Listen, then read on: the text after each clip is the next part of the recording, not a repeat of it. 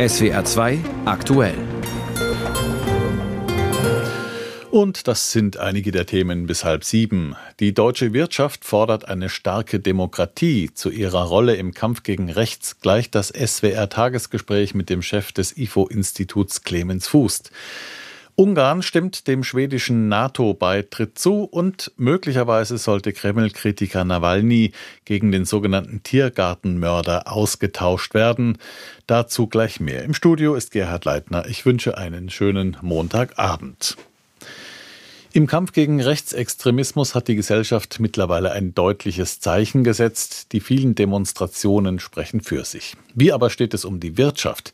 Die hat sich in der Debatte lange zurückgehalten, doch je wahrscheinlicher Wahlerfolge radikaler Parteien werden, desto mehr macht man sich auch in den Unternehmenschefetagen, in den Gewerkschaften und in den Wirtschaftsforschungsinstituten Sorge. Zur Stunde soll deshalb in Stuttgart die Erklärung Wirtschaft für Demokratie verabschiedet werden. Von niemand Geringerem als Bundespräsident Steinmeier und Vertretern der deutschen Wirtschaft. Darüber spreche ich jetzt im SWR Tagesgespräch mit dem Präsidenten des IFO-Instituts für Wirtschaftsforschung Clemens Fußt. Herr Fußt, wie wichtig ist eine offene Gesellschaft für die deutsche Wirtschaft? Ja, eine offene Gesellschaft ist sehr wichtig für die deutsche Wirtschaft. Wir leben ja in einer freiheitlichen Demokratie, in einer sozialen Marktwirtschaft und da ist Offenheit im Sinne von Toleranz, Respekt für individuelle Freiheiten wichtig. Offenheit bedeutet hier nicht, wie manchmal behauptet wird, dass nun unbedingt alle Grenzen offen sein müssen oder dass man offen sein muss für Einwanderung oder Handel. Das sollte man auch.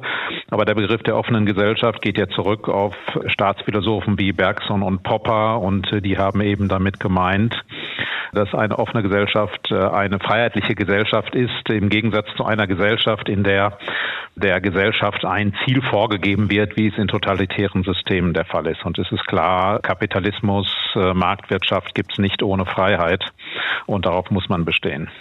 Welche Folgen hätte denn eine rechtspopulistische Politik für unsere Wirtschaft? Ja, Rechtspopulismus muss man zunächst mal definieren. Was bedeutet das oder was versteht man darunter? Zu typischen rechtspopulistischen Positionen gehört es ja, dass man Immigranten oder auch den internationalen Handel, internationale Kapitalbewegungen für Probleme verantwortlich macht, die man im eigenen Land sieht, häufig zu Unrecht. Und wenn man aussteigt äh, aus dieser internationalen Integration, also wenn wir unsere Grenzen schließen würden, die AfD möchte ja sogar aus der Eurozone und der Europäischen Union austreten, dann hätte das negative wirtschaftliche Konsequenzen in dem Sinne, dass das Wachstum eben in Deutschland geringer wäre, unser Wohlstand wäre geringer, der beruht ja gerade auf dem internationalen Austausch, mhm. in Deutschland viel mehr als in anderen Ländern, Handel einzuschränken, Kapitalbewegungen einzuschränken, zum Beispiel indem man die EU verlässt, das wäre also in diesem Sinne selbstschädigend. Ja, zumal wir auch ganz massiv auf ausländische Fachkräfte angewiesen sind. Ja, wir sind auch auf ausländische Fachkräfte angewiesen. Insofern wäre es auch nicht sinnvoll, das zu stoppen. Jetzt äh, muss man schon konzidieren, dass Migration insgesamt natürlich nicht nur um ausländische Fachkräfte kreist, sondern es kommen auch Flüchtlinge zu uns. Das heißt, es sind humanitäre Gründe, aus denen wir andere Menschen aufnehmen. Und das möchten wir. Gleichzeitig soll man auch nicht verschweigen, dass damit auch Probleme einhergehen. Bei der Migration geht es also nicht nur um Fachkräftezuwanderung. Aber soweit Menschen in den Arbeitsmarkt zuwandern, ist das natürlich eine Sache, die wichtig ist für eine Gesellschaft, insbesondere dann, wenn die eigene Bevölkerung, die eigene Erwerbsbevölkerung schrumpft, wie es ja in Deutschland der Fall ist. Mhm. Sie hatten eben schon mal ein Stichwort EU-Austritt, den die AfD erfordert. Kann man den bemessen, was zum Beispiel so ein EU-Austritt wirtschaftlich kosten würde? Ja, das kann man messen. Darüber gibt es Studien. Wir erinnern uns alle, dass beim Brexit, also dem Austritt Großbritanniens aus der Europäischen Union, ja solche Studien immer wieder präsentiert worden sind. Da kommt dann heraus, dass man, wenn man äh, zehn Jahre weiterschaut, dann zwei, drei, vier Prozent weniger Bruttoinlandsprodukt hat. Also das sind signifikante Wohlfahrtsverluste, die da auftreten. Man äh, muss allerdings sagen, dass diese Studien wahrscheinlich eher die Untergrenzen der Wohlfahrtsverluste beschreiben, weil Dinge wie nachlassender Wettbewerb, nachlassende Dynamik, äh, vielleicht auch Vertrauenseffekte da nicht immer voll abgebildet werden. Aber klar, wir würden einen Preis zahlen in Form geringeren Wohlstands, wenn wir aus der EU austreten würden. Hm. Trotzdem ist ja sehr wahrscheinlich, dass die AfD in den östlichen Bundesländern Erfolge erzielen wird in diesem Wahljahr. Welche Verheerungen könnte das denn für den Osten der Republik bedeuten? Ja, das wird davon abhängen, ob es eine Regierungsbeteiligung der AfD gibt. Grundsätzlich muss man sagen, wenn diese Stärke der AfD, und das ist vielleicht heute schon der Fall, dazu führt, dass eine für Menschen aus anderen Ländern, für Zuwanderer unangenehme, feindliche, ablehnende Atmosphäre entsteht, dass es dann natürlich schwieriger wird, Menschen zu veranlassen, dahin zu ziehen. Und äh, viele Formen wirtschaftlicher Entwicklung, Universitäten, Unternehmen, die brauchen natürlich auch die Bereitschaft von Menschen aus dem Ausland äh, in diese Städte, Regionen zu reisen. Und äh, wenn dann der Eindruck entsteht, da herrscht Ausländerfeindlichkeit oder ist man nicht erwünscht, dann schadet das sicherlich. Eine Frage wäre es natürlich, was passiert, wenn es tatsächlich zu einer AfD-Regierungsbeteiligung käme. Das wiederum würde dann davon abhängen, was die AfD genau unternimmt. Das ist sehr, mhm. sehr schwer abzusehen. Die meiste Wirtschaftspolitik wird ja auch auf Bundesebene gemacht. Aber äh, Hauptproblem, denke ich, wirtschaftlich würde zunächst sein, dass dieses Signal ergeht äh, an Menschen äh, aus anderen Ländern, dass man da nicht sein will. Und auch viele Menschen in Deutschland möchten sich nicht an Orten aufhalten, in denen Ausländerfeindlichkeit herrscht äh, mhm. oder eine äh, ausländerablehnende Stimmung herrscht. Das heißt, auch Menschen aus dem Inland werden da vielleicht weniger gerne hingehen und das äh, hat natürlich negative wirtschaftliche Folgen. Herr Fußt, wie bewerten Sie denn vor dem Hintergrund diese Erklärung von Stuttgart Wirtschaft für Demokratie heute Abend? Ja, ich finde es sehr gut und sehr wichtig, dass Akteure der Wirtschaft, dass äh, Unternehmerinnen und Unternehmer sich mit Fragen der Demokratie beschäftigen und dem Schutz unserer Demokratie. Das gerät gelegentlich in Vergessenheit. Wir nehmen das so als selbstverständlich, dass wir in einer liberalen Demokratie leben. Aber darüber zu sprechen, was das bedeutet, dass es bedeutet Rechtsstaatlichkeit, Minderheitenschutz, Respekt vor anderen, das ist sehr wichtig. Und das ist ja nicht so einfach. Es gibt ja so etwas wie das Paradoxon der Toleranz. Das heißt, wir möchten äh, tolerant sein, aber die Frage ist, wie weit geht die Toleranz Toleranz gegenüber Menschen, die ihrerseits intolerant sind und die eine tolerante Gesellschaft zerstören mhm. wollen. Das ist nicht trivial. Und da finde ich es wichtig, dass die Wirtschaft aufsteht. Äh, ich finde es auch deshalb wichtig, weil ja zwischenzeitlich diese Diskussion aufkam über Remigration. Einige haben sogar das hässliche Wort Deportation verwendet. Und ich glaube, das ist ein Punkt, bei dem alle gesellschaftlichen Gruppen in Deutschland aufstehen müssen und sagen müssen, das ist inakzeptabel und für solche Aussagen gibt es bei uns keine Toleranz.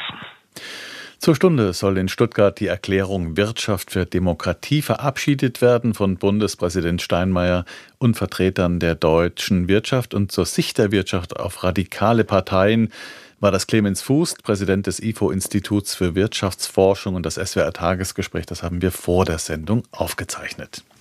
Ja, und Deutschland braucht Fachkräfte aus dem Inland und dem Ausland. Für beides versucht die Bundesregierung, die Voraussetzungen zu verbessern. So gibt es ein Fachkräfteeinwanderungsgesetz, das die Hürden für Fachkräfte aus dem Ausland herabsetzen soll. Außerdem hat der Bund ein Gesetz zur Aus- und Weiterbildungsförderung verabschiedet. Und wie das alles zusammenfinden kann, dazu hat Arbeitsminister Heil heute zu einem Fachkräftekongress eingeladen mit dem Titel Mehr Power für das Fachkräfteland. Aus Berlin berichtet Uwe Jahn. Dicht gedrängt stehen Auszubildende, Unternehmer, Arbeitsvermittler und Minister. Der Saal ist bumsvoll, sagt Bundesarbeitsminister Hubertus Heil, SPD, gut gelaunt. Und weiter? Ich habe vor kurzem einen schönen Satz gelesen. Wollen ist gut, aber machen ist krasser. Auf der Suche nach guten Ideen beim Fachkräftekongress. Wie nötig die sind, unterstreicht Bundeswirtschaftsminister Robert Habeck von den Grünen mit einer aktuellen Zahl aus dem Jahreswirtschaftsbericht. Das Potenzial im Wachstum geht nach unten. Wir hatten in den 80er Jahren 2%, jetzt gehen wir auf 0,5. Warum? Es fehlen uns die Hände und die Köpfe. Hände und Köpfe. In Gesprächsrunden der Minister mit jungen Fachkräften geht es um die Frage, was müsste besser laufen.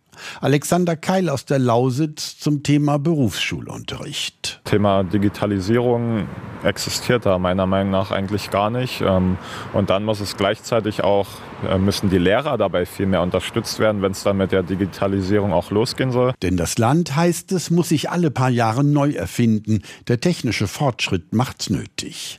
Deshalb steigt der Weiterbildungsbedarf enorm. Die Unternehmen wissen das.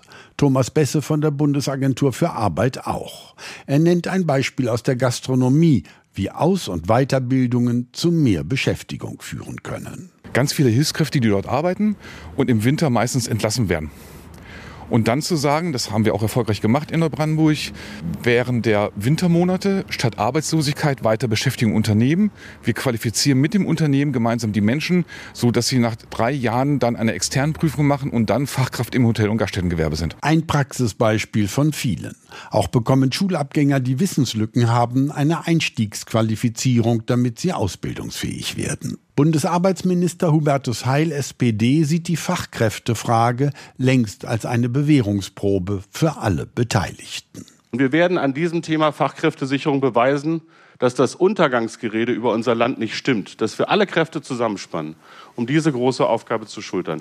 Sagt Arbeitsminister Heil, der heute zu einem Fachkongress eingeladen hat. Mehr Power für das Fachkräfteland, so der Titel. Und aus Berlin war das der Bericht von Uwe Jahn.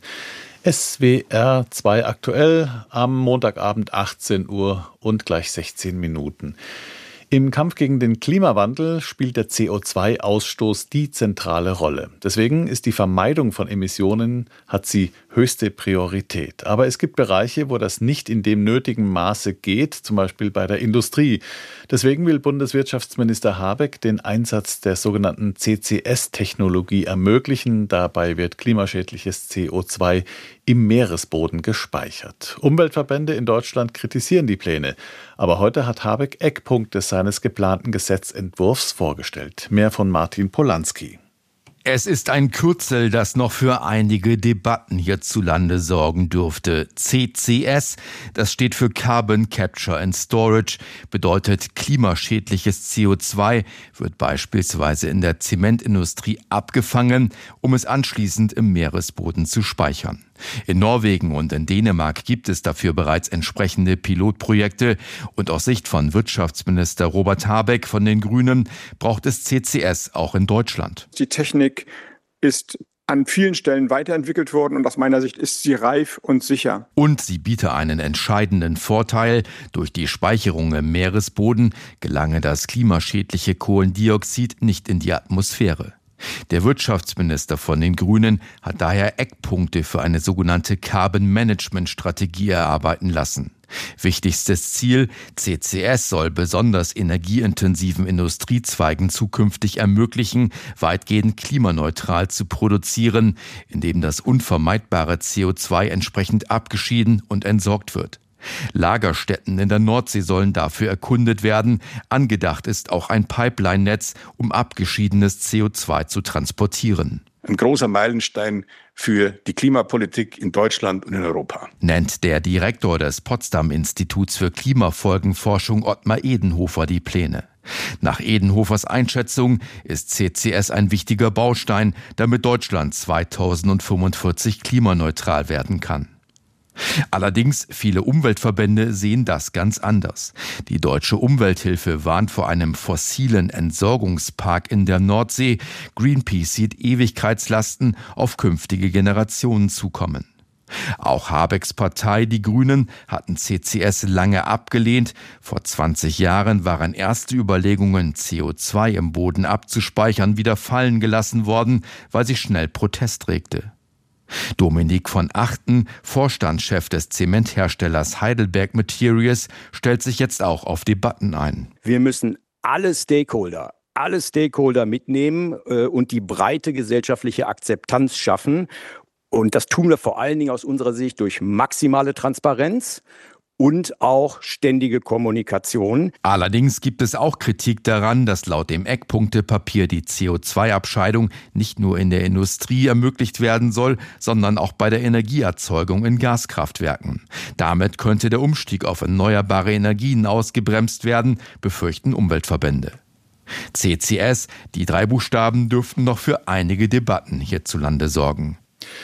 Bundeswirtschaftsminister Habeck will die CO2-Einlagerung im Meeresboden erleichtern. Aus Berlin war das der Bericht von Martin Polanski. Dass sich die Bauern von der Regierung und vor allem auch von Brüssel schlecht behandelt fühlen, darauf haben sie mit lautstarken Traktorprotesten und Straßenblockaden deutlich hingewiesen. Nicht nur in Deutschland, massive Proteste gab es in den vergangenen Tagen und Wochen in Frankreich. Auch die polnischen Bauern haben ihre Blockade des Autobahngrenzübergangs Lubice bei Frankfurt an der Oder heute fortgesetzt. Allen gemein ist, dass sie die Umweltvorschriften der EU zu streng finden. Sie fühlen sich gegängelt. In Deutschland sind es zusätzlich die Subventionskürzungen. In Polen protestieren die Landwirte auch noch gegen Getreideeinfuhren aus der Ukraine. Das ukrainische Getreide ist dann deutlich günstiger als das, als das eigene. Es gibt also jede Menge Zündstoff für das Treffen der EU-Agrarminister heute in Brüssel, auch vor den Toren. Und von dort berichtet Europakorrespondentin Helga Schmidt. Die Stimmung ist gereizt. Flaschen fliegen. Einige Bauern wollen die Stacheldrahtbarrieren wegräumen. Die hat die Brüsseler Polizei aufgestellt. Das Europaviertel sieht aus wie eine Festung. Alle Straßen zur Kommission und auch zum Ratsgebäude sind gesperrt. Davor Hunderte von Treckern. Die Stimmung der Bauern schwankt zwischen Wut und Verzweiflung. Wenn sie uns doch nur normale Erzeugerpreise zahlen würden, sagt ein nachdenklicher Bauer aus der Wallonie, damit wir davon leben können. Mehr Umweltschutz dagegen hat er gar nicht, sagt er nur, dann müsse es andere Preise geben.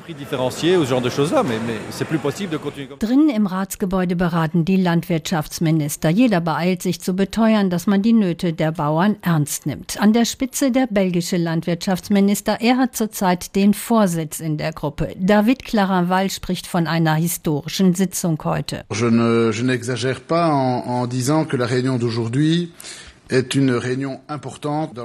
Ich übertreibe nicht, wenn ich sage, das ist eine wichtige Sitzung in der Geschichte der Agrarministersitzungen. Alle haben die Proteste draußen gesehen, sagt der belgische Minister, und solche Proteste gäbe es gerade in ganz Europa.